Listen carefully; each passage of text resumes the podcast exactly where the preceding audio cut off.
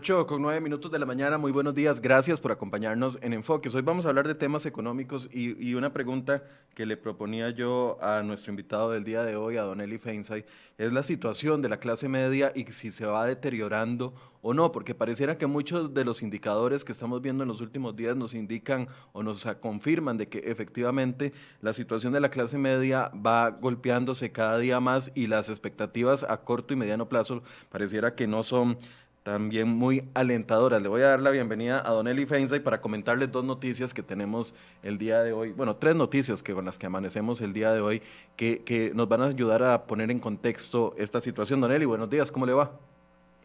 Buenos días, Michael, aquí con toda la pata, gracias a Dios. Eh, buenos días a toda la audiencia de Enfoques. Voy a, voy a, definir clase media, Don Eli, porque yo sé que eso tiene, a, niveles económicos, tiene indicadores, ¿verdad? Que son los quintiles, según la encuesta de hogares del de, Instituto Nacional de Estadística y Censo, porque cada vez que uno habla de clase media, todos nos acordamos de aquellos magistrados que han dicho que con 5, 6, 7 millones de colones de salario siguen siendo de clase media. Claramente no estamos hablando de ese concepto de clase media revisando los últimos datos, decía que son las personas que, las, los hogares que tienen ingresos eh, similares o equivalentes al tercer y cuarto quintil, que quiere decir ingresos familiares por entre 726 mil colones y 1.130.000, esto de acuerdo a datos del 2019. Eh, eh, esos, tampoco es que la clase media de este país es una clase millonaria. Si vemos esos, esos, parámetros, estamos hablando de una clase media de, un ingreso eh, no muy alto. a ver, es, es, una clase media con un ingreso promedio bastante superior al, al promedio nacional, ¿verdad? pero, pero aún así ciertamente, de, no, no, a ver, es clase media, no es la clase más pudiente del país. Yo creo que a veces aquí en Costa Rica la gente se confunde porque hay una clase muy alta, ¿verdad? Eh, que, tal vez es 1 o 2% de la población, eh, y después la gente que sigue de ahí para bajito, ¿verdad? El 3, 4, 5%, se comparan con aquellos y dicen, ah, no, no, yo, yo, yo no soy de clase alta, comparado con aquel yo soy de clase media, ¿verdad? Eh, pero efectivamente, la, clase media es, la, eh, eh, en, teoría era la gran mayoría del país, ¿verdad? Donde había un quintil arriba y un quintil abajo y, tres quintiles en el medio, ¿verdad? Eh, pero se ha, ido, se ha ido ensanchando la brecha de, los ingresos, se, se, han ido generando diferencias, entonces, bueno, una, una familia con 720 mil, 750 mil colones al mes, definitivamente no se puede considerar que sea una, una familia rica. Eh, aún así, de ahí estamos hablando de un ingreso promedio de 14 mil dólares al año, una cosa por el estilo, ¿verdad? Que es eh, superior al promedio. Don Eli, y la, clase media jugó un papel importante en el desarrollo del país y nos diferenció de, del resto de Centroamérica eh, en los últimos años.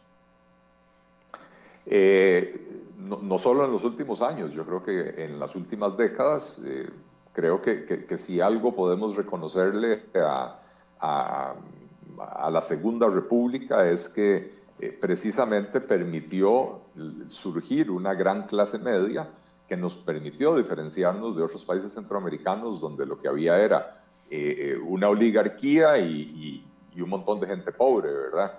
Y en Costa Rica logramos hacer una distribución del ingreso eh, más equitativa, donde, donde habían segmentos importantes y sigue habiendo segmentos importantes de la población eh, en esos estratos medios, ¿verdad? Que ni son millonarios, ni tampoco son pobres que, que, que, pasan penurias, ¿verdad? Eh, y, y, esa clase media, ¿cómo se logró? Dándole acceso a, a, a, servicios de educación de calidad, dándole acceso a servicios de salud, de, de, calidad, eh, universales, ¿verdad? Que están disponibles en todas partes. Eh, y, o sea, en general, la sociedad creando oportunidades para que las personas pudieran, de alguna manera, superarse. ¿Y qué ha pasado en el, último par de décadas? Bueno, eh, lamentablemente el gasto público se ha redireccionado hacia una casta privilegiada dentro del empleo público, se ha deteriorado la provisión de los servicios públicos, la educación eh, ha, caído en calidad, los servicios de salud presentan enormes problemas, listas de espera, etcétera, ¿verdad? Y entonces, sobre todo el tema de educación es lo que más nos está afectando, porque hoy tenemos todavía dentro de esos, esos quintilos, el quintiles tercero y cuarto, eh, tenemos muchas personas que lamentablemente no concluyeron la educación, que no tienen acceso a los mejores puestos de trabajo que se generan en la economía y eso también le pone un freno al crecimiento de la economía porque, eh, por ejemplo, la, inversión en zona franca no puede crecer más rápidamente porque también hay un techo de cuánta mano de obra capacitada eh, bilingüe, con conocimientos técnicos, etcétera, eh, tiene disponible el país, ¿verdad? Entonces, por todas partes esto le, mete un freno al, país, a la economía eh, y, por supuesto, y más importante, a las, a las esperanzas que tiene la clase media de mejorar constantemente su condición. Eh, a ver, eh, ingredientes, usted decía, ¿qué nos permitió llegar a, esa clase media y diferenciarnos del resto de Centroamérica? Y usted mencionaba el tema de la educación. Pero, a ver, también el hecho de haber generado un Estado eh, robusto que, que diera empleo eh, fue una, de las bases para generar esa clase media. O pongo eh, del otro lado, la apertura que hubo en los años 90 con respecto a la atracción de inversión extranjera directa que, logró que grandes empresas se establecieran aquí en el país. E, e, esos elementos, esas combinaciones son las que han ido logrando de que, en, una, etapa reciente de la vida del país tuviéramos una clase media mayoritaria a las otras dos clases. Eh, bueno, yo no diría que un Estado robusto que genera empleo. Eh, para empezar, eh, en Costa Rica la generación de empleo nunca ha dependido mayoritariamente del Estado. Si así hubiera sido, el país hubiera estado quebrado mucho antes de lo que está ahora, ¿verdad? Este, eh, lo, que sí es que era un, un Estado robusto, el hecho de que generaba empleo, porque no era eso, sino porque era un Estado que brindaba servicios de calidad, ¿verdad? Educación, eh, salud, ya lo mencionamos, seguridad, infraestructura. La infraestructura creció mucho en, eh, en, algún momento en el siglo pasado, ¿verdad? Y, y, entonces todo esto permite el desarrollo de actividades productivas en el sector privado que empieza a generar empleo, pero que además al haber condiciones de competitividad en la economía y al estar mejorando la productividad de las personas, porque cada vez tienen mejor salud, mejor educación, eh, al haber mejor infraestructura tienen más facilidad para acceder a los mejores puestos de trabajo, etcétera. Eh, eso permitía que el sector privado generara empleos no solo en cantidad, sino en calidad. Eh, permitía que las remuneraciones fueran creciendo en el tiempo y eso es lo que permite prosperidad y bonanza en un país, ¿verdad? Es esa sinergia entre la acción estatal y, y el desarrollo de la actividad productiva privada eh, si, si, empezamos a pensar que la solución es que el Estado se ponga a contratar personas, eh, lo que vamos a hacer es acelerar la quiebra del, del, Estado, ¿verdad? Eh, pero ciertamente era un Estado que ayudaba a crear las condiciones y que lamentablemente se perdió en los últimos 20 años. Más bien es un Estado que cada vez pone más obstáculos, que le, que le resta, que le, que le, que le chupa como, como, el, como el vampiro, ¿verdad? le, chupa la sangre al sector privado y entonces le deja menos espacio para actuar, le, le, quita recursos para poder mejorar, para poder eh, eh, remunerar mejor a, las personas, ¿verdad?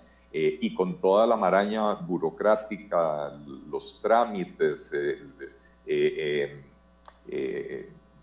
y, además el, el, exceso de actividad estatal que se mete y cada vez en más actividades, excluyendo la posible participación de sectores o, del sector privado, pues todo eso redunda en, una economía que ha venido perdiendo productividad, o sea, que las personas, los, factores de producción han venido perdiendo productividad, la economía ha venido perdiendo competitividad eh, y tenemos un Estado que, sea, que es un costo fijo, eh, que cada vez es más caro, cada vez representa no como porcentaje del empleo, pero como proporción, el gasto público como proporción del PIB cada vez un porcentaje mayor y entonces va estrujando al sector privado.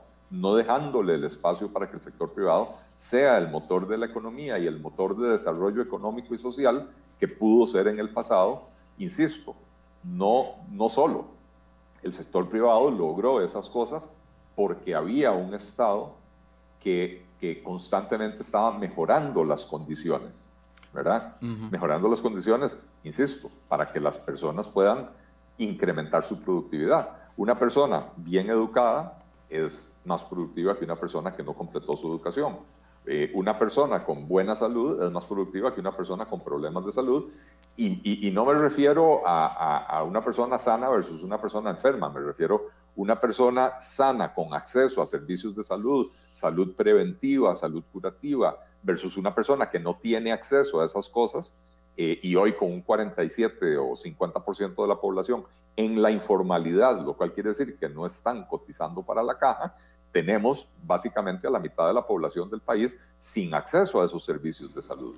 Entonces, insisto, el, el, el, Estado ha venido fallando de una manera tal que hace que cada vez sea más difícil generar prosperidad en este país. Hoy amanecíamos con el, estudio del CIEP de la Universidad de Costa Rica, donde daba datos acerca, yo por lo general a las encuestas no les pongo tanta atención, ¿verdad? Pero daba datos sobre la percepción que tiene la gente de la administración Alvarado Quesada, que llega a un 66% de opiniones negativas versus solamente un 15% de opiniones positivas. Pero más allá de eso, del concepto que pueda tener cada persona de la... De la de la, de la administración de Alvarado, lo que sí me llama la atención es que efectivamente el tema económico y el tema del desempleo sigue ocupando el primer lugar en la, en la preocupación de las personas eh, del país. Y, no sé si ese es uno de los indicadores, el desempleo, de los que usted, eh, a los que usted se refería cuando decía que en las últimas dos décadas hemos eh, venido viendo un empobrecimiento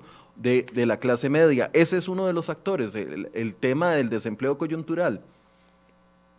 Eh, bueno, es que el, estructural, perdón. El tema, el tema es el desempleo estructural.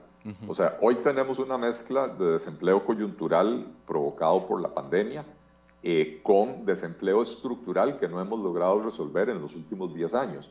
Eh, el, el, desempleo promedio en la década del 2010 al 2019 fue del 10%.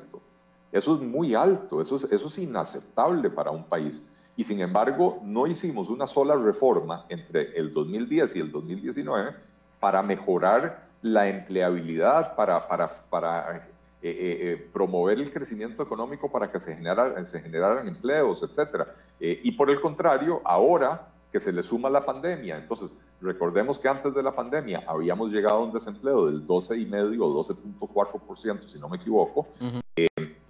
Ahora estamos alrededor del 22%, entonces esos 10 puntos adicionales son, son coyunturales, pero los otros 12 puntos son estructurales, es un problema de desempleo estructural. Y sin embargo usted ve las propuestas que está haciendo el partido de gobierno, el gobierno no, porque el gobierno se dio la iniciativa, el gobierno eh, está sentado queriendo escuchar a la gente y, no haciendo propuestas, ¿verdad? Eh, pero el partido de gobierno representado por sus diputados ¿Cuáles son las propuestas que están haciendo? Cada vez que hay una actividad económica que empieza a tener auge, vienen y caen con un proyecto de ley para regularlo, para dificultar el empleo, para, para, para cambiar la naturaleza de la relación eh, entre, las, eh, entre las personas, ¿verdad? Entonces ahora quieren a las plataformas de, distribución de alimentos, ahora quieren también hacer que, que, los, que los repartidores sean empleados de las, de las plataformas eh, en vez de que sean trabajadores independientes, no entendiendo que lo que hay que hacer es permitirle a la gente ser trabajador independiente, pero facilitarle para que siendo trabajador independiente sea un trabajador formal.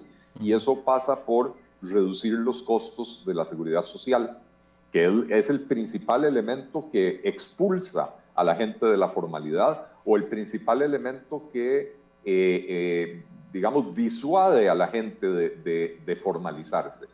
Eh, Pero si habláramos...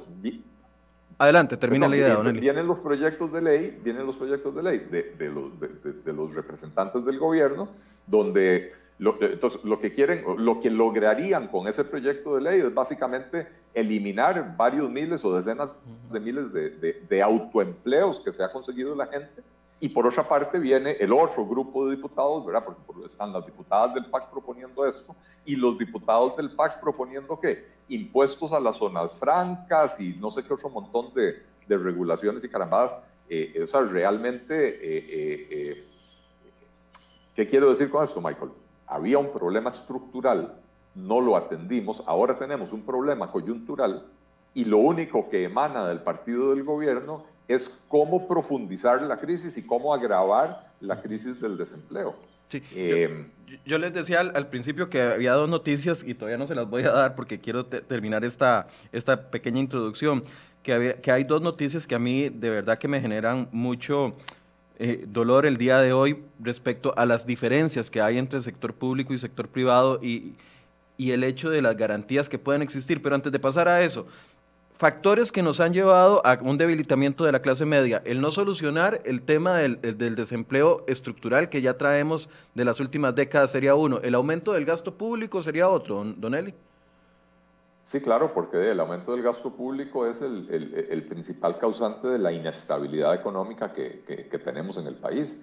Eh, recordemos que hace 11 años, 12 años, eh, el gasto público representaba más o menos un 15% del PIB. El año pasado representó casi un 22% del PIB. O sea que esto es un aumento prácticamente del 50% eh, como, como proporción del PIB. Es decir, la importancia relativa del gasto público en la economía creció en un 50% en la última década y un piquito.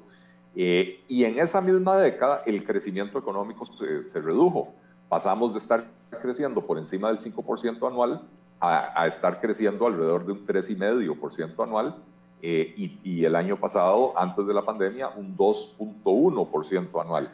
Y entonces, ¿qué, ¿qué es lo que pasó? que abusamos tanto con el gasto público que se provocó ese efecto que yo estaba describiendo anteriormente, un, efecto de estrujamiento del sector privado eh, que, hace que el sector privado se contraiga a la vez que el, que el sector público se expande y eso se traduce en menor crecimiento económico y el menor crecimiento económico se traduce en más desempleo y se traduce en que la pobreza como mínimo se estanca, no se, no se logra mejorar, cosa que venimos observando hace más de 20 o 25 años, ¿verdad?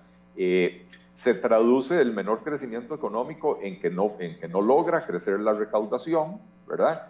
Y entonces, al final de cuentas, usted dispara el gasto público y no, y no hace que crezca la economía y no hace que crezca la recaudación porque no permite el crecimiento económico, pues entonces se nos disparó el déficit fiscal y ese déficit fiscal nos tiene ahora en una crisis de endeudamiento que está a punto de ahorcar al país. Eh, entonces, es, es una serie de, de, problemas complejos, ¿verdad? Eh, hablábamos anteriormente del problema de la educación. El problema de la educación es básico, ¿verdad? Es importantísimo. Eh, de menos, menos del 30% de los jóvenes se estaban graduando de secundaria. y esto es algo que ya viene desde hace muchos años, ¿verdad? Yo yo escribí un artículo probablemente en el 2015-2016 donde hacía el análisis eh, eh, eh, de, precisamente de estas cifras, ¿verdad? del porcentaje de jóvenes que llegan a concluir la educación secundaria y que logran aprobar el examen de bachillerato, ¿verdad?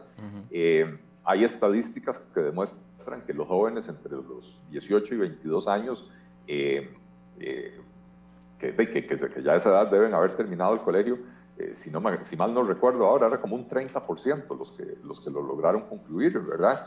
Y entonces esto ha venido paulatinamente deteriorando las, las opciones de empleo para las personas. Y, el eh, tema de educación, perdón, Don Eli, que lo interrumpa, ahí eh, queda claro que no es un tema de plata de falta de recursos. Porque, a ver, invertimos montones en la educación pública de este país gracias a las reformas constitucionales que han existido y, que le dedicamos mucho dinero al Ministerio de Educación y aparte dedicamos mucho dinero a las universidades públicas a través del FES y aparte dedicamos mucho dinero, bueno, ahora porque ya está integrado, pero antes con presupuestos independientes para, para el INA eh, en, otros años. O sea, no es un tema de que estemos mal eh, educados o que no estemos haciendo bien las cosas en educación por falta de dinero, porque el dinero ha estado. El hecho es que no hemos sabido cómo invertirlo de la manera correcta para que el FED llegara a todo el sector eh, que estaba siendo absorbido, por ejemplo, por universidades privadas, con mejores, con mejores opciones de carreras en, la educación pública, con más horarios, que era algo de lo que siempre excluyó a los jóvenes a estudiar en universidades públicas. Eh, el, tema de la educación no es ni siquiera un tema de, de, falta de recursos, porque los recursos los hemos aportado, es un tema de la administración de esos recursos. Eh, a mediados de los años 90, el país invertía menos del 4% del PIB en educación. Eh, eh, viene una primera reforma constitucional que, ordena aumentarlo al 6% y después viene una segunda reforma constitucional que ordena aumentarlo al 8%. y entonces no, no, hemos llegado exactamente al 8%, pero ya tenemos varios años por encima del 7%, 7, 7,5% del PIB que estamos destinando a la educación creció, se duplicó la inversión que hacemos en la educación y sin embargo no, no atendimos los problemas del sistema educativo. Eh, la plata se está gastando donde ya había mucha plata o, donde ya había mucha inversión, que es en la educación primaria, que es universal, el 100% de los niños en edad escolar atienden la escuela y, prácticamente el 100% la terminan, ¿verdad? La educación universitaria, y, abandonamos por completo los dos niveles donde tenemos eh, eh, los educadores. Es la educación preescolar, que es básica para que, para que los niños entren a la primaria ya con ciertas habilidades adquiridas, lo cual facilita todo el resto del proceso educativo, y la educación secundaria, que es donde tenemos el gran problema de la deserción. Y entonces, solo el 30% de los jóvenes se gradúan, pero estamos invirtiendo eh, de, ese 8% del, del, PIB, estamos invirtiendo eh, uno y medio o dos puntos en la educación universitaria, ¿verdad? Eh, y si usted hace la comparación entre la cantidad de estudiantes en primaria y secundaria versus la cantidad de estudiantes universitarios que hay en el país, ese 2% de la, educación, de la educación universitaria es muchísimo más que el otro 6% que le queda a la preescolar, a la primaria y a la secundaria en, eh, proporcionalmente hablando, ¿verdad? este, eh, porque usted está hablando de que en las universidades públicas del país tal vez hay, no sé, 140 mil, 150 mil estudiantes, eh, y entre primaria y secundaria hay más de un millón de estudiantes, ¿verdad? entonces, hay, una, hay una desproporción ahí. Entonces, no, no, se ha atendido el problema. En los últimos años se empezó a exigir la, la obligatoriedad de la educación preescolar para poder entrar a primaria. Esto debería tener una incidencia en, mejorar la calidad de la educación. Eh, se han hecho inversiones, porque tampoco, tampoco se trata de que no se hizo nada. Eh, eh, se, amplió la educación del inglés como segundo idioma, se, introdujo y se amplió la educación en, informática, ¿verdad? pero seguimos con los mismos problemas básicos, ¿verdad? Que es la educación preescolar eh, la y, sobre todo en la, primaria, en la primera infancia, donde no hay prácticamente nada en el país, por lo menos en lo público, eh, y la educación secundaria sigue siendo, la educación secundaria sigue siendo la, cenicienta del sistema educativo. Yo, sé Pero entonces cuando usted se pone a ver cómo se, cómo se usó el dinero de ese aumento del menos del 4% a casi el 8% del PIB, dos terceras partes creo se fueron eh, a, aumentos de planilla y sobre todo aumentos salariales. Y cuando usted ve los, los mejores pagados son los profesores de secundaria, los peor pagados son los maestros de primaria. Y entonces, de, como podemos ver, en secundaria es donde tenemos el problema, eh, el problema de, altísima deserción, de, de, que la gente no completa los estudios, ¿verdad? Es donde estamos pagándole mejor a los, a los educadores y no estamos logrando los resultados. O sea, no hubo en la priorización de cómo invertir ese dinero, la única prioridad fue cómo mejorar los ingresos de los, de los maestros y de los profesores sin pensar en cómo hacer para mejorar la calidad de la educación. Yo, yo, sé que pueden existir muchos otros indicadores, pero analizando estos cuatro en los que hemos invertido un poco de tiempo, el tema del desempleo estructural que ya traemos desde hace mucho tiempo, el tema del aumento del gasto público que viene desde de, hace mucho tiempo, el tema de la reducción del crecimiento económico que viene de, por más de una década, y el tema de la, de la inversión en educación y su poca supervisión y sus pocos resultados positivos, podríamos decir, Don Eli, que la, la clase media se está empobreciendo o va camino a la extinción en este país. Eh, bueno, no, no sé si, si, camino a la extinción es muy dramático, pero sí la clase media se está empobreciendo, la clase media se está encogiendo, cada vez más gente cae eh, eh, en en el rango de la pobreza, ¿verdad? O por lo menos de esa clase media baja que, que, que, que queda ahí como en un limbo, ¿verdad? Porque ni es verdadera clase media y tampoco califica como, como clase baja, ¿verdad? Este, y, entre, y entre la clase media media y la clase media alta cada vez hay una brecha mayor, ¿verdad? Eh, y la clase media alta en Costa Rica hoy está compuesta prácticamente por el funcionariado público. Eh, eh, y sobre todo los de las instituciones autónomas que, tienen regímenes salariales eh, súper beneficiosos. Lo ha venido señalando la OCDE, lo han venido señalando varias entidades. El, la política de remuneración del empleo público en Costa Rica es hoy por hoy la principal causa del crecimiento de la desigualdad eh, y, del, y, del, empeoramiento del, del, índice de Gini, que es el índice que, que, que se utiliza para medir la distribución del ingreso. Eh, todo lo que estoy diciendo. Ajá. Ok, entonces, eh, decir que se está extinguiendo es un poco dramático, decir que se, está, que se, que se ha venido debilitando es, es eh, objetivamente real, entonces. Es, es totalmente, objetivamente real, pero, pero no, solo, no solo se ha venido debilitándose, se ha venido relativamente empobreciendo y se ha venido encogiendo, ¿verdad? Cada vez, por lo menos en, porque, porque en clase media siempre hablamos de clase media alta, clase media media y clase media baja, ¿verdad?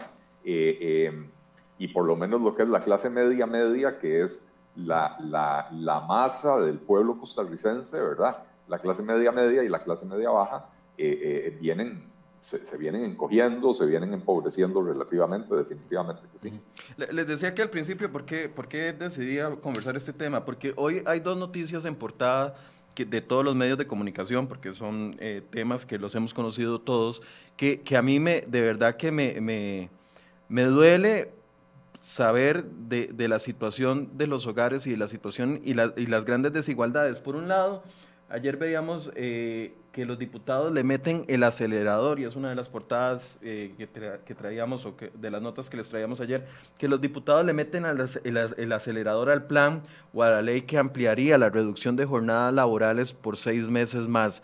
Esta eh, fue un proyecto dispensado de todo tipo de trámite y que ya pasó al plenario para su discusión, cosa que afectaría solo a los empleados privados que este año eh, se han visto muy golpeados por el tema de la pandemia. La reducción de jornadas fue una medida que se suponía que lo que buscaba era que las personas no se desvincularan de sus trabajos eh, a raíz de la, de la pandemia y quedaran con eh, algún tipo de relación laboral para eventualmente, si venía reactivación económica, poder reincorporarse.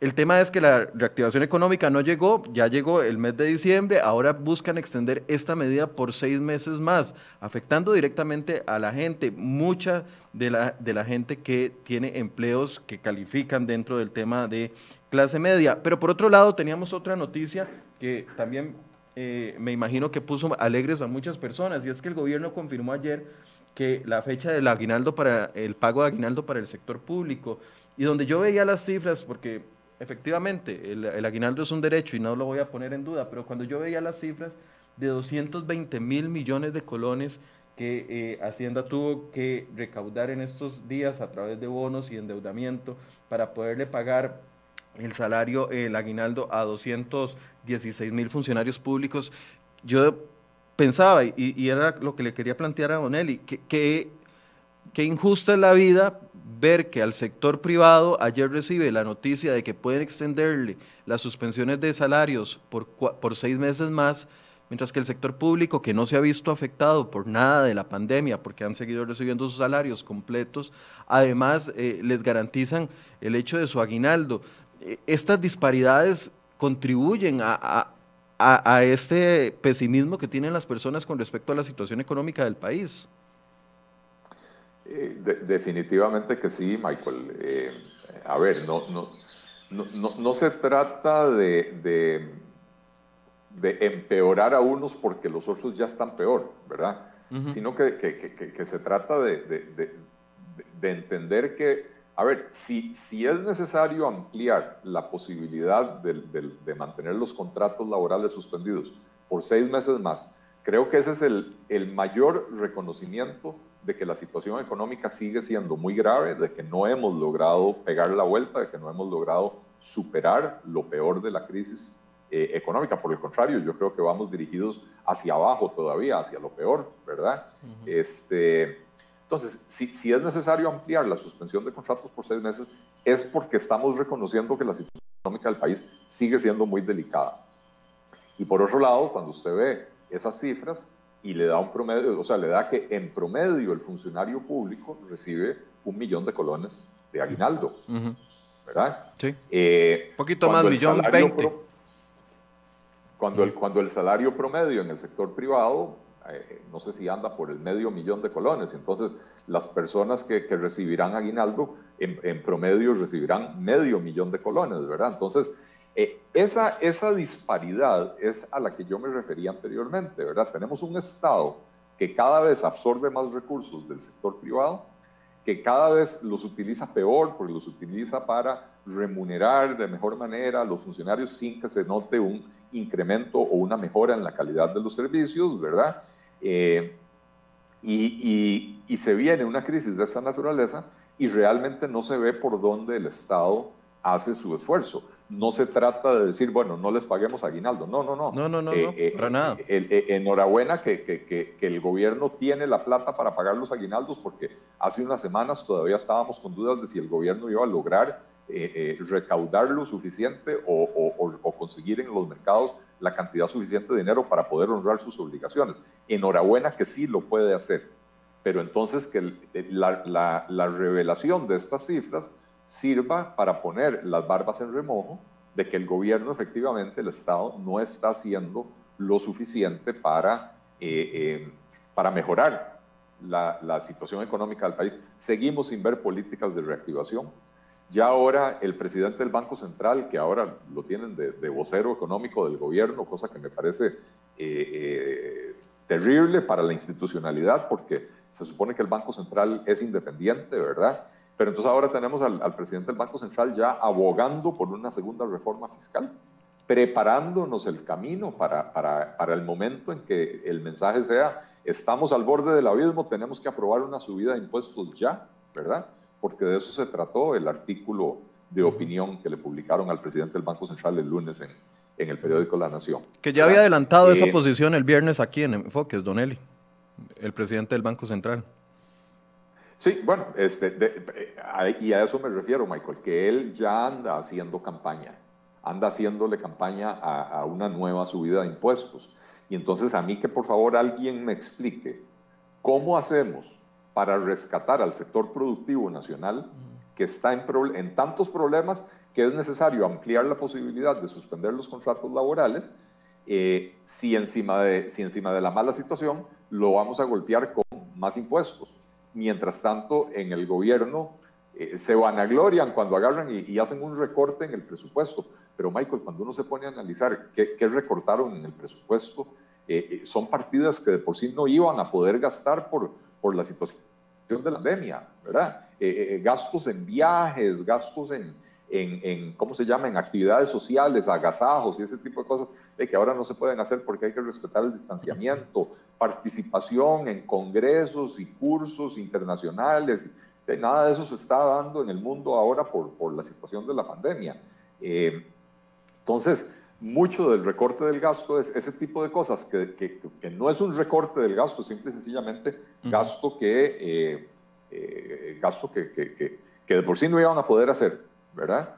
y la otra parte del recorte del gasto, la más importante, es el, el recorte en gastos de en inversión de infraestructura, que es lo último que se debería de recortar, porque por lo menos la inversión en infraestructura genera, empleo. en el corto plazo, genera empleo en el corto plazo y potencia el crecimiento económico a mediano plazo.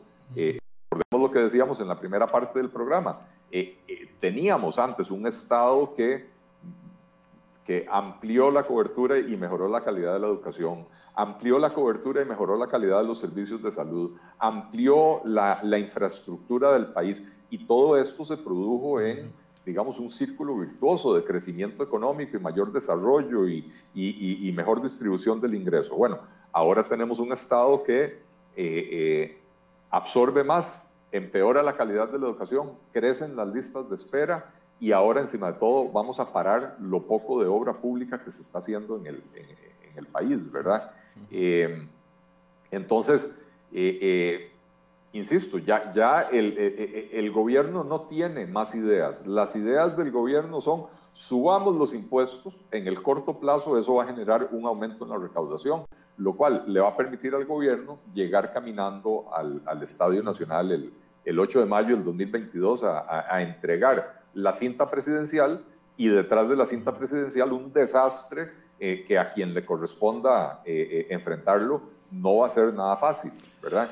Porque si subimos los impuestos otra vez, terminamos de asfixiar a ese sector privado que ya de por sí viene mal, ¿verdad? Eh, entonces, e, es una, es una total incongruencia entre las acciones del gobierno eh, y, la situación real de la economía del país. Y, ahí va mi, mi, enfoque de fondo, digamos, a este tema y toda esta introducción que hemos hecho y, tratar de nivelarnos, digamos, en, en, en las opiniones que hay en los hechos acontecidos es el hecho de que no, no se trata de que al empleado público no se le pague el aguinaldo, no, estoy diciendo que el contexto de ayer es muy triste porque por un lado la gente que se ha visto afectada con sus salarios recibe una mala noticia, o sea, le llueve sobre mojado, es como que mañana llegue otro ETA y le caiga encima a Cotobruz cuando apenas se está levantando de la situación, de la situación en, la en la que lo dejó, con las carreteras destruidas, las casas destruidas.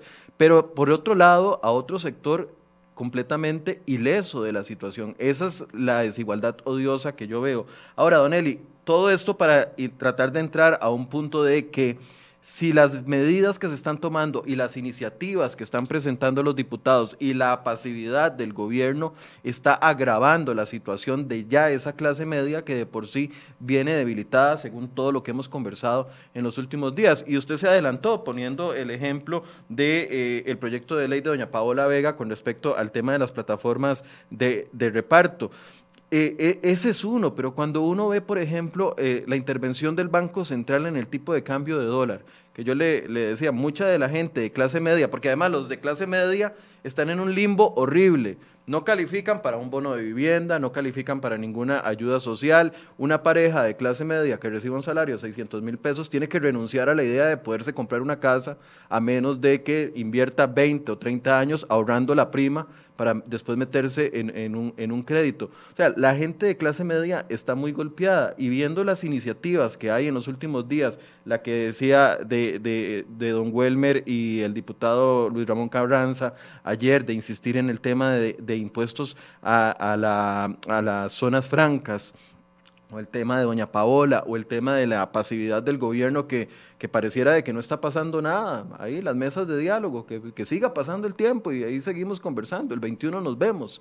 Eh, el Banco Central interviniendo muy poco en el tipo de cambio que hoy amanece en 620 colones. Y ahí vemos las intervenciones, que fue el cuadro que yo le presenté a don Rodrigo Cubero el viernes. Las intervenciones del Banco Central en otros años el Banco Central no hubiese permitido que el tipo de cambio de dólar llegara a como está llegando en este momento. Pero vean las intervenciones del 2020, apenas 209 millones, cuando en 2018 se invirtieron 452 millones y en el 2017 771 millones. Es decir, no es solo una actitud de la pasividad del gobierno y de los gobiernos de no haber resuelto estos problemas, sino que seguimos creando trampas en el camino para que la clase media se siga viendo golpeada. Así es, y el, y el tema del tipo de cambio precisamente afecta gravemente a, a, la clase media porque durante años en, Costa Rica se promovió el endeudamiento en dólares, incluso para las personas que no generan eh, dólares, ¿verdad? Que, ganan en colones. Eh, ¿Por qué? Porque las tasas de interés eran muchísimo más bajas, las condiciones eran bastante más favorables que endeudarse en colones. Eh, y de hecho, el Banco Central, si no, si no es hasta el último año, año y medio, había hecho muy poco, o por lo menos muy poco efectivo para bajar las tasas de interés en colones.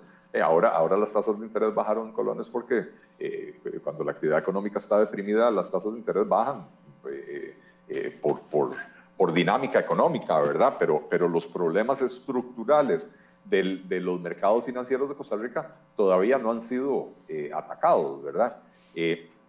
Tema del dólar, para las personas que están endeudadas en dólares, que compraron su casa, sobre todo los que compraron casa, pero compraron casa, compraron carro en dólares, eh, esta subida del precio del dólar eh, eh, tiene un, impacto importante en sus finanzas, ¿verdad? y además, Michael, de no resolverse pronto la situación fiscal, la situación del endeudamiento público, el tipo de cambio va a seguir, va, a seguir subiendo, ¿verdad? No estoy haciendo una, un pronóstico, estoy diciendo que si no se resuelven las cosas, el tipo de cambio va a seguir subiendo, ¿verdad? Si se resuelven, entonces podría revertirse esa tendencia. Eh, lo que sí es cierto es que hay muchas presiones en el mercado cambiario, ¿verdad? Eso, es, eso es eh, eh, indudable. Este año con la pandemia cayeron las exportaciones, el turismo se fue a cero prácticamente, y esas eran dos de las principales fuentes de, de ingreso de divisas al país. la inversión extranjera directa también se disminuyó no solo en Costa Rica, sino a nivel mundial por la pandemia. Esa es otra fuente importante de ingreso de, divisas, ¿verdad? Eh, y, y, ahora a esto se le suma el, el, temor que siente la población costarricense de que estamos al borde de un precipicio fiscal y el gobierno no toma decisiones, el gobierno está ausente, el gobierno está sentado en un diálogo que... Eh, eh, eh, sin tomar la iniciativa de proponer las soluciones y avanzar en ello, ¿verdad? Entonces, mientras tanto, la Asamblea Legislativa, en vez de estar conociendo los proyectos de ley que el gobierno debería haber presentado para, para, para salir de la situación en la que estamos, la Asamblea Legislativa está entretenida con proyectos de ley para regular la relación laboral entre Globo y, sus repartidores eh, o, propuestas para subir los impuestos a las zonas francas eh, eh, o, las otras insensateces que ha, que, ha propuesto, promovido eh, Welmer Ramos y que lamentablemente le han aprobado, ¿verdad? Las tasas de usura, que sonaba muy bonito porque el título es muy atractivo, porque, porque la gente entiende que lo van a proteger, pero la forma en que se redactó esa ley más bien terminó atentando contra las personas que más necesitaban el crédito, ¿verdad? Por eso, entonces eh, hay una tendencia política, don, don, Eli, a presentar proyectos de ley, no sé si porque son populares o porque son más fáciles o porque jalan votos o porque pero hay una tendencia creciente en, algunas agrupaciones políticas y en el gobierno a, querer seguir, insisto, poniendo trampas y empobrecer la clase media que fue la que diferenció a este país de, la pobreza. los que hemos viajado a otros países de, Centroamérica, vimos un, o en otros años, vimos un tipo de pobreza que aquí no se conocía y que aquí se está comenzando a ver. E, es un tema de actitud de políticos. Eh, es un tema de eh, actitud, es un tema de ausencia de comprensión de, la dinámica económica del país y es un tema de, convicción ideológica también. Eh, ve, Michael, qué, qué, interesante. A las personas que señalamos esas injusticias, como la que, la que estaba señalando vos con respecto a eh, eh, el pago de los aguinaldos, ya el dinero está garantizado para el sector, para el sector público. Bien por ellos, y, que el, disfruten. Y el mismo día, y el mismo día, la noticia para el sector privado, para los empleados del sector privado es, eh, ahorita les van a ampliar la suspensión de contrato por seis meses más, lo cual quiere decir personas que se quedan sin ingresos por seis meses más, ¿verdad? cuando señalamos eso, nos acusan de, de, querer provocar una división en la sociedad costarricense. No, perdón, la, división en la sociedad costarricense está dada por los elementos reales, no por el discurso de los analistas y de los periodistas. La división está ahí, donde hay un sector público que cada día es más troglodita y más glotón, y un sector privado que cada día está más aplastado y que no está pudiendo generar, hay que reconocerlo, no está pudiendo generar ni el empleo, ni, las inversiones, ni el crecimiento económico para poder mejorar la calidad de vida de los costarricenses. Pero no lo está pudiendo lograr, insisto, porque eh, eh, está siendo aplastado y estrujado por un sector público que se rehúsa a reconocer que es parte del problema. También es parte de la solución, tiene que ser parte de la solución el sector público, pero hoy por hoy es una buena parte del problema. y, cuando uno ve eh, esta incertidumbre económica, porque a, mí me parece increíble que hace 20, 15, 22 días estábamos en una guerra campal en este país prácticamente y de repente eh, se entra en esta en esta ojo del huracán, digo yo, porque después va a venir otra, otra, otro ventolero fuerte cuando caigamos en la realidad de que nos van a bajar las calificaciones o que la situación económica va a empeorar. Pero la pasividad del gobierno ahí, reuniéndose eh, en el Estadio Nacional, ahora se pasaron al centro de convenciones, uno ve, y, y la misma gente que participa en esas reuniones le dice a uno, es que ahí lo que estamos yendo es a perder el tiempo, pero no importa, digamos que salga algo bueno de eso. Pero si no hay una actitud de parte de los políticos de cambiar la visión, de que se necesita fortalecer y generar las condiciones para que se den empleos de calidad y podamos surgir todos, eh, eh, yo, yo no veo esto para ningún lado, como que camine para ningún lado aparte para el hueco, ¿verdad? Que es donde, para el único rumbo que vamos fijo. No, no digamos los políticos porque eso echa en el saco a, todos. Eh, hablemos de los gobernantes, ¿verdad? porque al final de cuentas a quienes les toca tomar las decisiones es a los gobernantes. Y cuando hablo de los gobernantes lo hago en sentido amplio, no es solo el gobierno de la República, porque también los diputados son parte de la, eh, de la casta gobernante del país, ¿verdad? Y diputados hay de oposición y del partido de gobierno y de, y de todos, los, de todos los colores, olores y sabores, ¿verdad? Eh, pero es a ellos a los que les y yo muchas veces he criticado, y lo he hecho eh, aquí en Enfoques, muchas veces he criticado también la pasividad, la pasividad de los diputados. Estamos ante un gobierno, Michael, que claudicó, un gobierno que ya tomó una decisión, que es no tomar más decisiones. Convocó al, a ver, presentó una propuesta al, al, al país para el Fondo Monetario Internacional que era nefasta. Esto provocó mucho descontento ciudadano al punto de que llevó a bloqueos y violencia en el país. El gobierno se atrasó mucho en retirar esa propuesta. Convocan a un diálogo con un formato que no iba a, producir absolutamente nada bueno. La gente se rebeló, no quisieron participar en ese diálogo. Finalmente ahora el gobierno convoca un diálogo y está bien el diálogo, pero el gobierno convoca el diálogo y en paralelo claudica a gobernar. O sea, decide dejar de gobernar. Ahora está a la espera de lo que pueda salir de esta mesa de diálogo. Ojalá que salga algo bueno. Yo tengo serias dudas, pero, pero mantengo la esperanza, ¿verdad?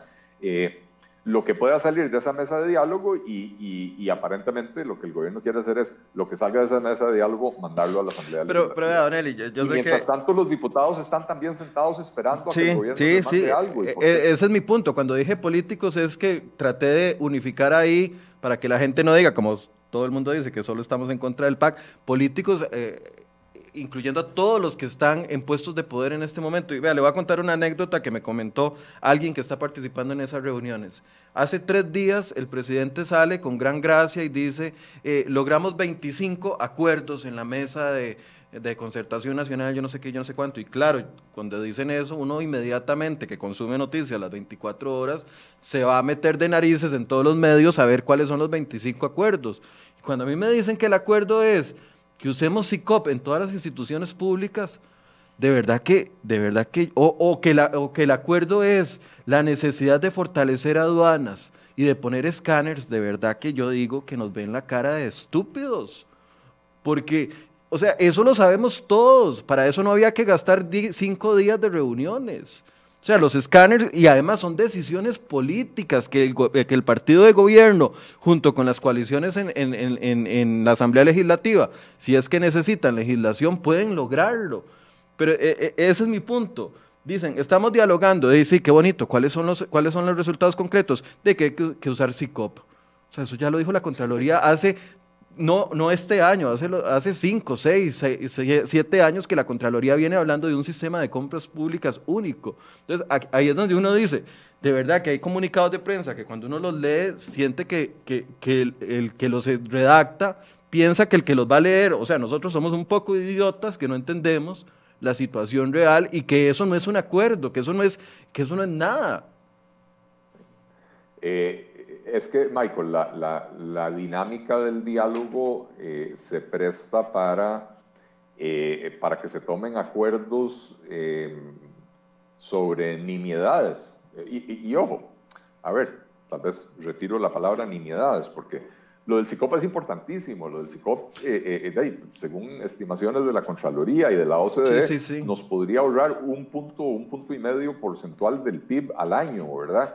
Pero, pero es que esto es algo que ya hasta está en la ley y ha habido decretos y simple y sencillamente lo que no ha habido es voluntad política de los gobernantes de este y del anterior de obligar a las instituciones a cumplir. Claro, es que si fuera una este reunión de, de, estudiantes, eh, no sé, de, presidentes de colegios que dicen, vamos a tomar esta decisión de impulsar la, la, unificación de, compras públicas, uno dice, pero ahí está sentado el presidente en la mesa, o sea, e, es una tomadura de pelo tan vulgar lo que nos están haciendo con ese tema. Es que, cuando, cuando vos tenés 70, 80 sectores representados, ojo, sectores que se autorrepresentan, pero que no representan a la, a la sociedad civil, ¿verdad? Hay, hay, una organización de mujeres que se supone que representa a las mujeres, pero nadie sabe quién las eligió, ¿verdad? Eh, los sindicatos representan los, los, intereses de los sindicatos, las cámaras empresariales representan los intereses de las cámaras empresariales, ¿verdad? Pero entonces la, la, dinámica es, es tal que como no hay mucho tiempo, entonces eh, cada día agarran y se presentan 200 o 300 propuestas sobre el tema del que se va a hablar. Eh, y, se le envía a los participantes a las 9 o 10 de la noche un archivo con 200 o 300 propuestas y hay que analizar eh, durante la noche las 200 o 300 propuestas porque a las 7 de la mañana cada uno de los sectores participantes tiene que mandar una votación sobre qué opina de, esas propuestas. Tienen que ponerle, es un semáforo, Don Eli, tienen que ponerle, si están de acuerdo, la marcan con verde en un Excel, si están en contra, la marcan, o sea, eh, de verdad que, me, da risa por no llorar, pero, es, pero es un ridículo lo que está pasando. Bueno, pero ¿y, y, qué podemos esperar de ese semáforo? Cualquier propuesta de recorte del gasto público va a tener el voto en rojo de, de, todo el sector sindical, eh, etcétera. Eh, cualquier propuesta de aumentar impuestos va a tener el voto en rojo de todo el sector productivo. Y entonces, al final de cuentas, ¿en qué se van a poner de acuerdo? En las cosas que todos sabemos, pero que ningún gobernante ha tenido la, la, fuerza de voluntad de, de, adoptar, eh, como por ejemplo lo del CICOP, ¿verdad? Eh, pero entonces, estoy de acuerdo con vos. Lo que va a salir de ahí no va a resolver los problemas de fondo del país en los temas álgidos, en los temas eh, cruciales, porque al final de cuentas estamos ante un problema fiscal profundo, en esos temas no va a haber acuerdos significativos. Eso es lo, que va a pasar.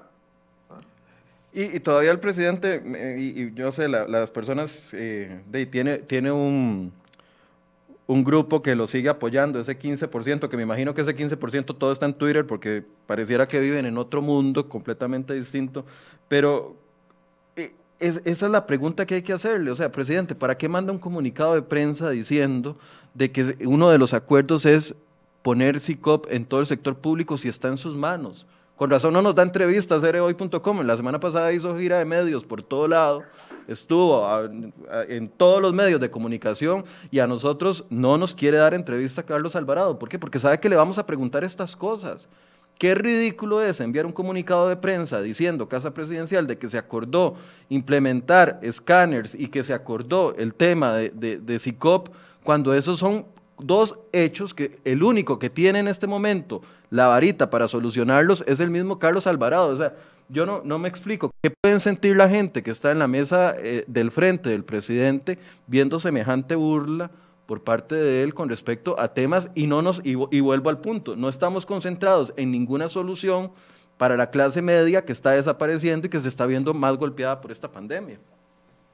Michael, vos te acordás de los famosos escáneres chinos, los escáneres que había donado los que rechazó Epsi. ¿Perdón? Los que rechazó Epsi Campbell. Son esos.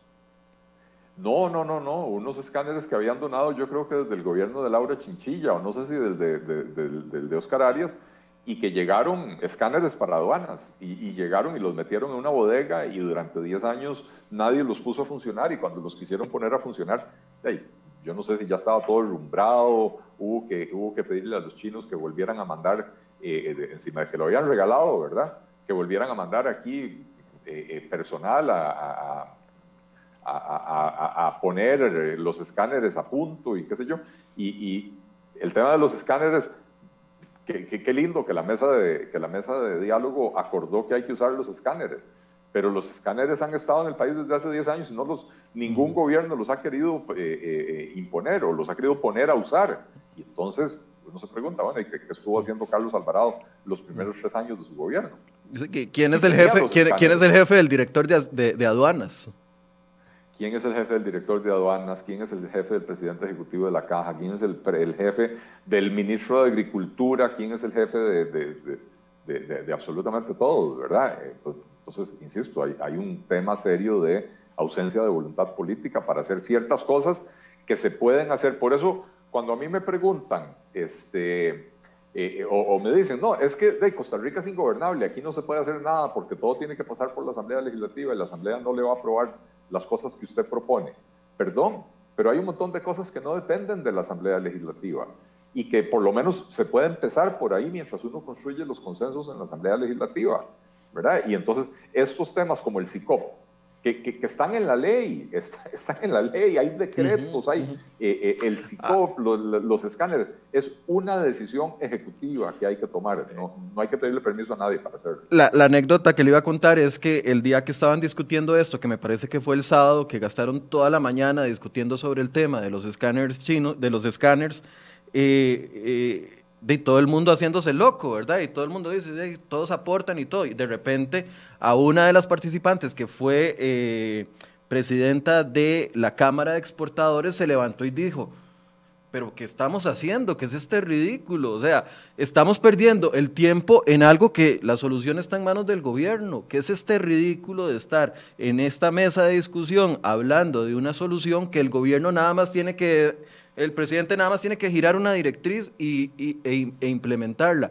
Eh, eh, ese era el punto del tema de, del tema de, este de, las reuniones, porque vuelvo al enfoque original. Yo no veo por ningún lado, Don Eli, y me acabo de dar cuenta que son las nueve de la mañana ya, no veo por ningún lado un enfoque por parte de los que nos gobiernan, incluyendo diputados y partido de gobierno y gobierno, eh, en fortalecer y solucionar los problemas para que no caigamos en este empobrecimiento en el que vamos en caída libre.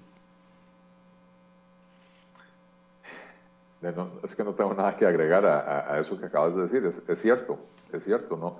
Perdón, es que no, lo planteé en pregunta. ¿Usted ve alguna propuesta de gobierno, de diputados, de, de instituciones, de alguien que, de verdad vaya enfocada en este momento y que tenga poder de decisión, que vaya enfocada en que no caigamos en un empobrecimiento peor de la clase media. No, no, no, no, al contrario. Lo único que veo yo son iniciativas para impedir la generación de empleo, e, iniciativas para encarecer la, la, contratación de personal, iniciativas para ahuyentar la inversión extranjera e iniciativas para prohibir actividades económicas que, que bien podrían no, no ser la, la, panacea, pero, pero sí ayudar a generar riqueza y empleo en el país. Por ejemplo, el tema del cannabis medicinal, ve la, la, campaña ridícula que ha montado el ministro de Agricultura y el director de la DIS y no me acuerdo cuál otro, eh, eh, contra, contra el concepto del cannabis medicinal, cannabis medicinal, repito, ¿verdad? Eh, que es algo que el presidente toda la vida eh, había defendido, ¿verdad? Entonces, ¿A dónde está la autoridad del presidente para tirar línea y decir, señores, en mi gobierno se aprueba esto? Y si no lo logramos aprobar será por fuerzas externas, pero mi gobierno impulsa esto. Y por el contrario de él deja que, que cada uno de sus ministros opine lo que se le pegue la gana y haga lo que se le pega la gana en vez de cumplir con una agenda nacional. Eh, seguimos hablando, eh, cuatro o cinco años después, seguimos hablando de reactivación económica, Michael, como que si se tratara de la teletransportación de, perdidos en el espacio o de Star Trek, ¿verdad? Eh, como que si fuera una carambada que solo se ve en la tele y no se puede lograr en la realidad. Eh, no hay una sola medida de reactivación económica por parte del gobierno. Los, los anuncios que hicieron en mayo eh, ya otra vez quedaron en absolutamente nada, no, no se ha visto ningún avance del, del, del del programa este de simplificación regulatoria, hablaron de un proyecto eh, ambiciosísimo de no sé cuántos miles de millones de dólares de infraestructura, no, no, no se ve por ninguna parte, por el contrario, recortan los presupuestos de, infraestructura. Eh, no, no hay por ninguna parte iniciativa. El gobierno, insisto, por lo menos desde Zapote, el gobierno ya claudicó. Los ministros, cada uno hace lo que se le pega la gana. Eh, andan como, como tontos sin mama, ¿verdad? Cada uno por su lado, haciendo lo que se le ocurre. Eh, Zapote claudicó, Zapote no está tomando decisiones. La única decisión que ha tomado Zapote es no hacerle caso a los jueces que ordenaron retirar la, la, restricción vehicular sanitaria, ¿verdad? Esta esa es la única decisión que ha tomado Zapote. Lo demás es sentarse a conversar como que si tuviéramos todo el tiempo del mundo. E insisto, los diputados también pueden tomar la iniciativa y proponer proyectos de ley Mm, eh, eh, importantes, significativos para, para promover las reformas que el país urgentemente necesita y en vez de eso ahí están enfrascados en, en, eh, si regulamos a, Uber Eats y a Rappi o, o, si ahuyentamos, de, o, más bien no, si ahuyentamos a la inversión extranjera, sino cuál es la mejor manera de ahuyentar a la inversión extranjera. En eso están enfrascados.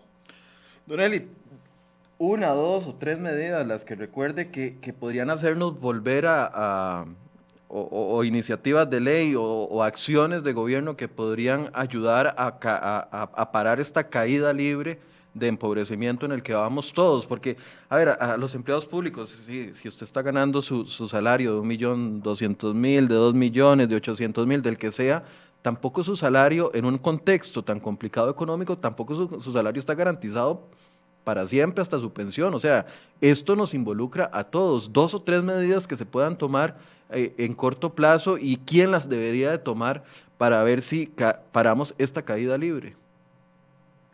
Bueno, eh, eh, Michael, yo, yo, he venido hablando de la ley de empleo público, que lamentablemente ya terminaron de arruinarla en la Asamblea Legislativa. Eh, una ley de empleo público que cree el, salario global por categoría y que incluya a los funcionarios actuales, pero con el transitorio que, se ha hablado repetidamente, de que los funcionarios que ya tienen un salario mayor que el salario global, se les, se les congela el salario en, en, el nivel que lo tienen hoy, solo se les da el aumento por costo de vida eh, para que no sigan acumulando pluses. Y los funcionarios que hoy tienen un ingreso menor eh, que lo que les correspondería por salario global, permanecen en el sistema actual acumulando pluses hasta que lleguen a alcanzar el salario global.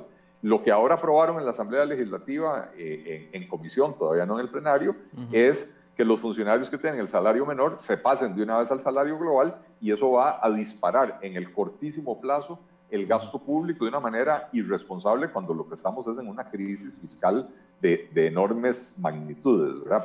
Pero, la aprobación de la ley de empleo público en las condiciones correctas es importantísima porque manda señales correctas a todas partes, manda señales correctas a los mercados, pero también a la, a la población costarricense le manda la señal de que finalmente se está poniendo orden y, se está introduciendo algún elemento de justicia en esa disparidad que observamos entre el sector público. y el ah, sector ahí mi único pero, y mañana aprovecho que Don Eli toca el tema para anunciarles de que mañana vamos a abordar este tema con el abogado constitucionalista Don Rubén Hernández y con la abogada laboralista Paola Gutiérrez, mañana a partir de las 8.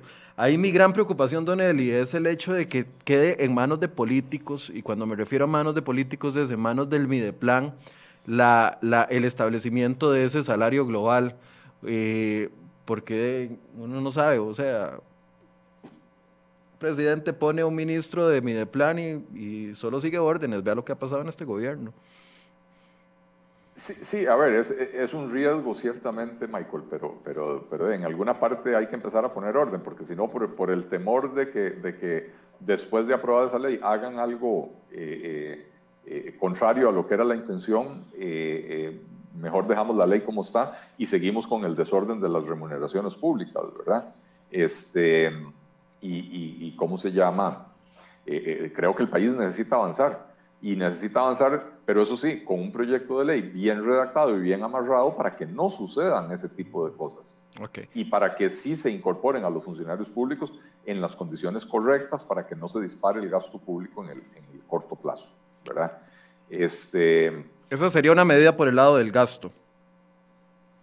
¿Perdón? Esa sería una medida para controlar por el lado del gasto.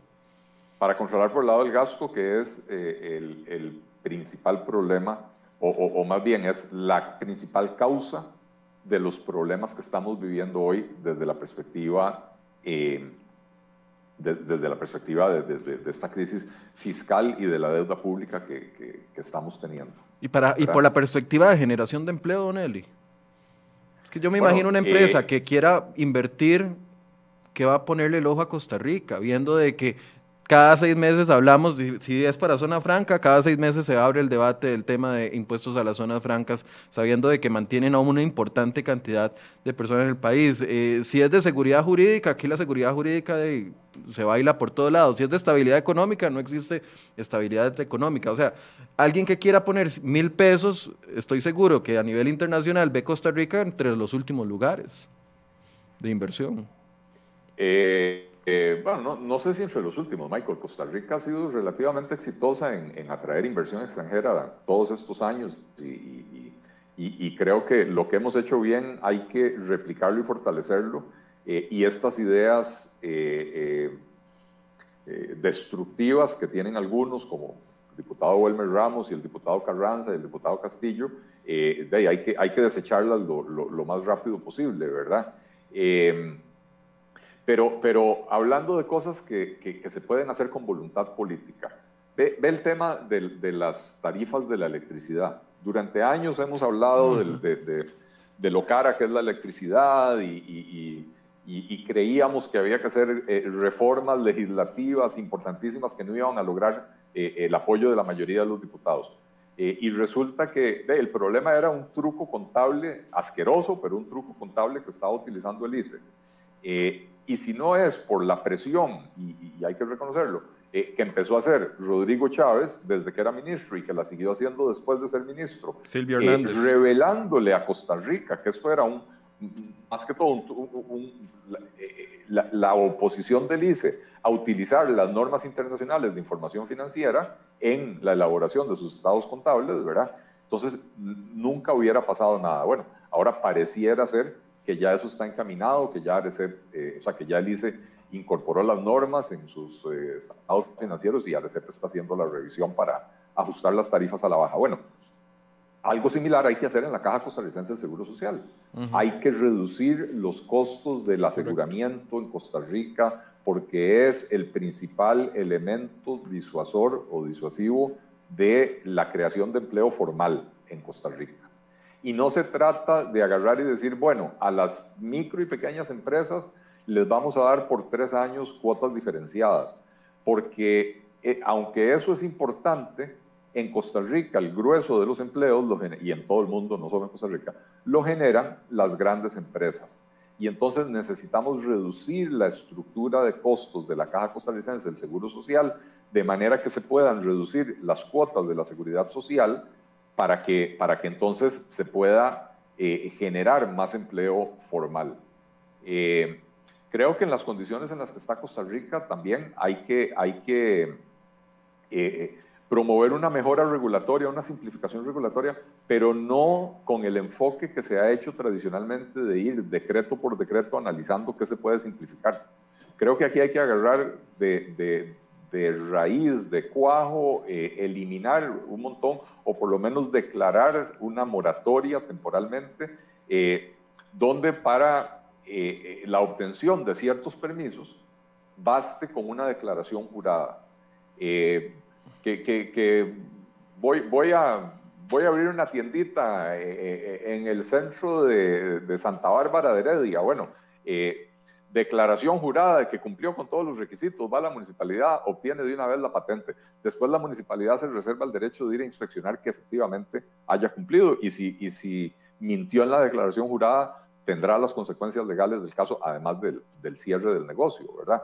Pero en Costa Rica, ojo, Michael, nos estamos eh, eh, eh, estamos especializándonos en, en, complicarle las cosas a la gente.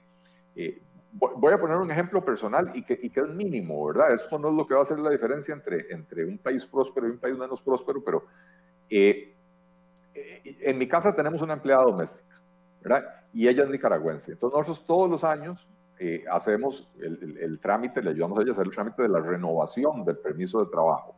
Este, y hay que presentar una carta del patrono y yo tengo la carta en mi computadora, lo único que hago es entro y le cambio la fecha todos los años, ¿verdad? Me toca hacerlo en noviembre.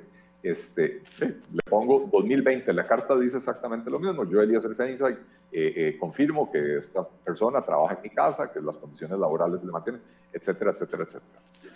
Eh, yo antes no tenía firma digital, entonces hacía la carta, la, imprimía, la firmaba, se la llevaba a algún notario para que me la autenticara. Este año que ya tengo firma digital, se me ocurre hacerla con firma digital. Eh, no, no, no se la eh, eh migración no la firma digital. Sí, sí, sí. Y entonces, el, el, costo de la autenticación son, de acuerdo a la tabla del Colegio de Abogados, 18 mil y resto de colones. Entonces, si en algo tan sencillo ya se encareció la contratación en 18.500 colones, ¿verdad? En algo tan sencillo.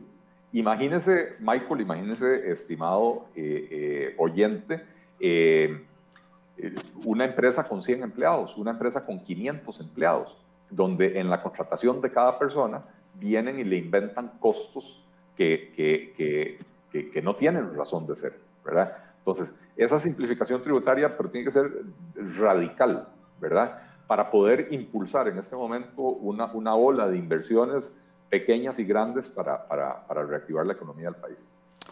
Eh, muchas gracias, Don Eli. Un cierre, no sé si quiere hacer un, una despedida. Este, a ver, yo, yo creo, Michael, que, que, que si hay algo que sobra en este país son los diagnósticos, ya sabemos cuáles son los problemas, pero además no solo sabemos cuáles son los problemas, eh, está claro para, para, una amplia mayoría de la población, eh, eh, para los expertos en educación, para los expertos en economía, para, está claro cuáles son los problemas y cuáles son las soluciones. Lo, lo que no hay es voluntad política para hacerlo, ¿verdad? Yo creo que estamos en un momento crítico donde es imperativo, es un llamado a las autoridades, eh, a los gobernantes, tanto al Poder Ejecutivo como al Poder Legislativo, eh, de, que, de, que, empiecen a actuar y, empiecen, que, que, no sigan pateando la bola para adelante, que empiecen a actuar desde ahora. Cuando concluya el diálogo, lo bueno que surja de ese diálogo se incorpora a lo que ya venga encaminado, pero lamentablemente no podemos seguir perdiendo el tiempo. Muchas gracias a Don Eli Feinsay por este espacio, por este tiempo que nos dedicó el día de hoy. La idea era poder poner un poco en perspectiva que las situaciones que están y las decisiones que están tomando la, clase política de una u otra forma nos están afectando y nos están afectando para tan mal de que nos están haciendo retroceder. Y cuando digo nos están haciendo retroceder es porque la mayoría de este país... Eh, estaba en esa clase media. Y, yo sé que algunos están diciendo, es que 700 mil pesos no da, no es suficiente para hacer clase media. Bueno, esa es la medición. Si, no le acepta ese dato, entonces vaya agárrese al INEC, queda ahí en, en, Barrio Dente, vaya y le, hace, le una protesta y usted dice que no está de acuerdo con esa cifra. Pero esa es la medición que tenemos. Y la medición dice que clase media está entre los 700 mil y el millón de ingresos por hogar. Y esa clase se está empobreciendo, esa clase se está afectando, esa clase se le están cancelando ahora los contratos por seis meses más, cuando ya venían afectados. O sea, hay, hay que hacer algo. Los políticos no les pagamos para que estén ahí de adornos. Feos adornos algunos, malos adornos algunos. No les pagamos para eso y el país está en un camino hacia el hueco. Lástima que el presidente Carlos Alvarado no le acepta una entrevista a Cere hoy, entrevista que le hemos venido pidiendo desde hace más de un año. Lástima que Casa Presidencial y los seis, siete periodistas que hay ahí, ninguno se atreve ni siquiera a responder un mensaje y decir, Michael o doña Silvia, a Cere hoy no le damos entrevistas porque no nos gusta que nos critica mucho. No le damos entrevista porque no nos gustan los enfoques económicos. Por lo menos si tuviera la valentía, Casa Presidencial, de decirnos el por qué no quiere venir a dar explicaciones sobre temas de interés público. Si tuviera por lo menos Casa Presidencial la valentía de decir por qué no quiere dar la cara a ciertas preguntas incómodas. Sí, son incómodas, pero necesitamos soluciones. Pregunta incómoda, presidente. 22 días, en, 21 días en reuniones no es demasiado tiempo mientras los indicadores económicos se están yendo a la basura. Preguntas incómodas, presidente. Usted dice que un logro es meter a todos en SICOP. Eso no lo pudo haber hecho usted desde el 8 de mayo del 2018. ¿O es que solo le gustan las preguntas suavecitas? Qué lástima porque todos tenemos derecho y todos necesitamos conocer algunos aspectos de la vida política y de las decisiones políticas, y eso es interés público, y al que no le guste, se equivocó de país, porque el interés público es lo que manda en esto. Interés público, si, si sale afectado o no, vea la imagen del presidente. Si sale afectado o no, si el interés público es lo que está en el medio, no importa el tipo de pregunta que sea, debería de responderla y no importa el medio que sea, debería de darle la oportunidad de hacerle las preguntas. Mañana vamos a hablar de empleo público. Eh, los invito a que se conecten a las 8 de la mañana. Muy buenos días.